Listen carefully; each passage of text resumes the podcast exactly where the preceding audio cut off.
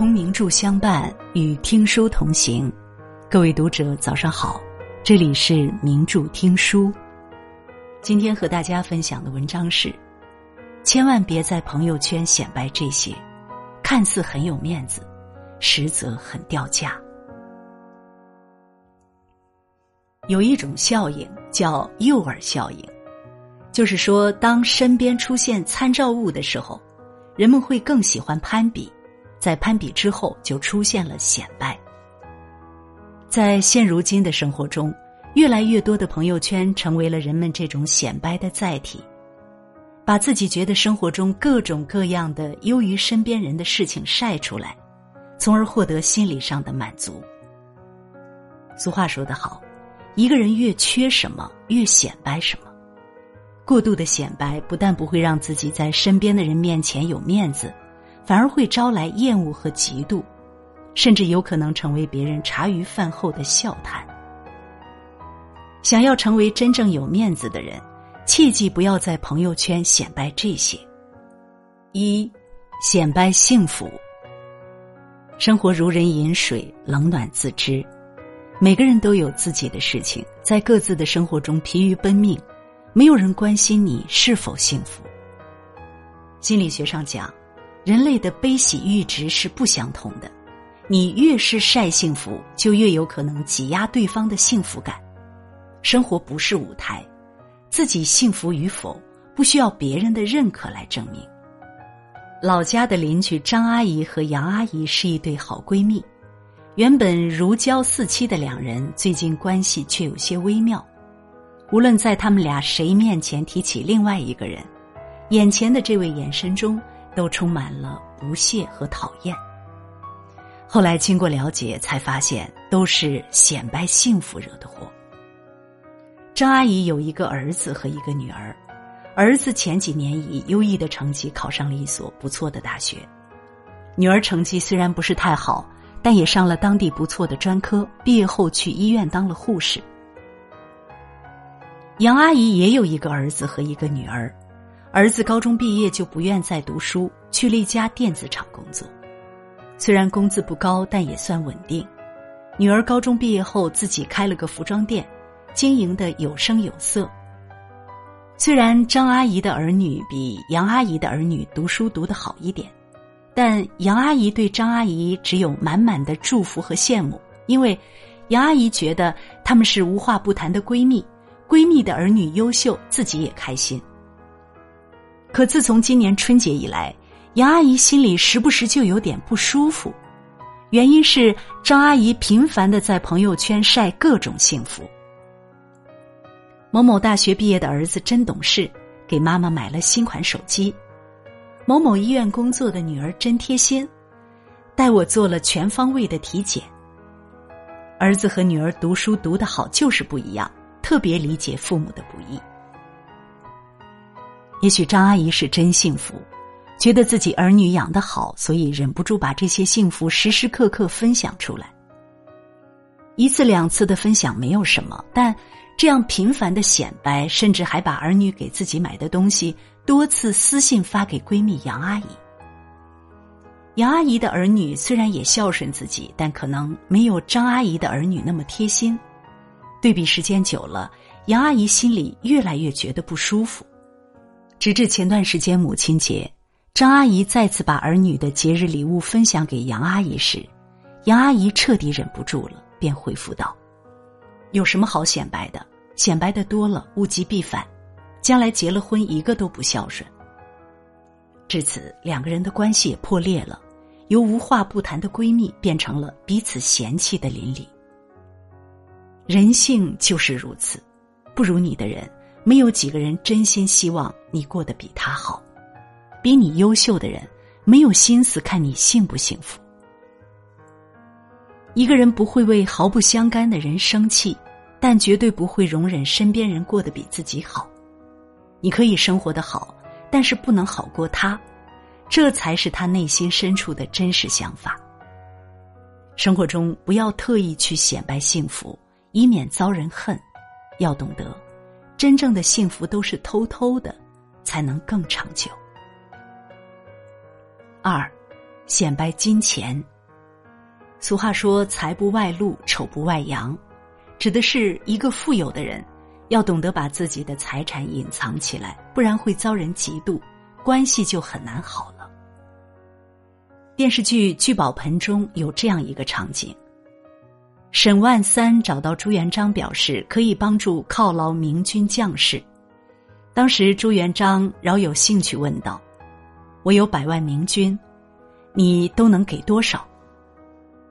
沈万三一脸骄傲的表示：“至少每人犒金一两。”朱元璋听后并没有欣然同意，而是拒绝了沈万三的好意，并暗自下了杀心。曾经相互倾诉黄粱美梦的难兄难弟，为什么会走到这一步呢？想必大概就是因为沈万三多次的在朱元璋面前显摆自己的财富，引起了朱元璋的忌惮之心。朱元璋重修金陵城墙时，由于财力不足，不得不被迫停工。沈万三却主动找到朱元璋，要求免费修城墙，同时还要求和朱元璋比赛。后来，沈万三在比赛中赢了朱元璋，修好城墙的同时，还结识了很多文人武将。后来，沈万三又打算犒劳军队，朱元璋却没有同意。这在朱元璋看来，沈万三逾越了规矩，开始拉拢军心。沈万三多次炫富，无非就是想彰显自己的财富实力，讨好帮助朱元璋，结识更多的人脉。让自己的家族长久繁荣昌盛，但朱元璋却认为富可敌国的沈万三威胁到了自己的皇威。每个人的财富都来之不易，当财富到来之时，我们一定要学会藏富。比起炫富，藏富才是大智慧，可以让身边人不嫉妒、不记恨。一家富贵千家怨，半世功名。百世千。如果没有保护自己财富的意识，一味的显摆来获得面子和名利，等到灾难到来的时候，后悔莫及，甚至会家破人亡。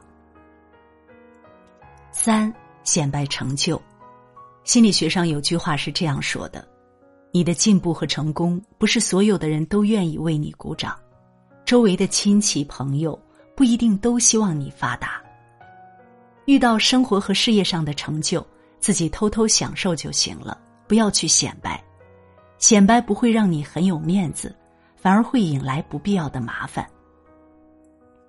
同学李涛这两年发展的很不错，靠着电商的东风，把自己的工作室做得风生水起，不仅买了豪车，还在一线大都市买了属于自己的房子。好像生活过得好了之后。发起同学聚会是必然的流程，所以我们同在一个城市的几个同学如期收到了李涛的聚餐邀请。聚餐地点在他的家里。聚餐的整个过程都是李涛一个人在侃侃而谈：“我的工作室多么好，我的某音多么火，我的运营经验多么丰富等等。”最后还不忘劝我们加入他，这样就可以和他一样开豪车。住自己的房子，我们听了之后都是笑而不语，不是不想接话，而是不知道怎么接。因为在当下，李涛的言语里明显能感觉到他的自豪和显摆，接话接的狠了，有伤同学的感情；接的轻了，实在压不住他的显摆之心。后来听说，由于李涛到处显摆自己的成就，朋友开始找他借钱。亲戚开始找他帮忙解决工作问题，就连他的老婆也开始无休止的贴补娘家人，帮娘家人买车买房。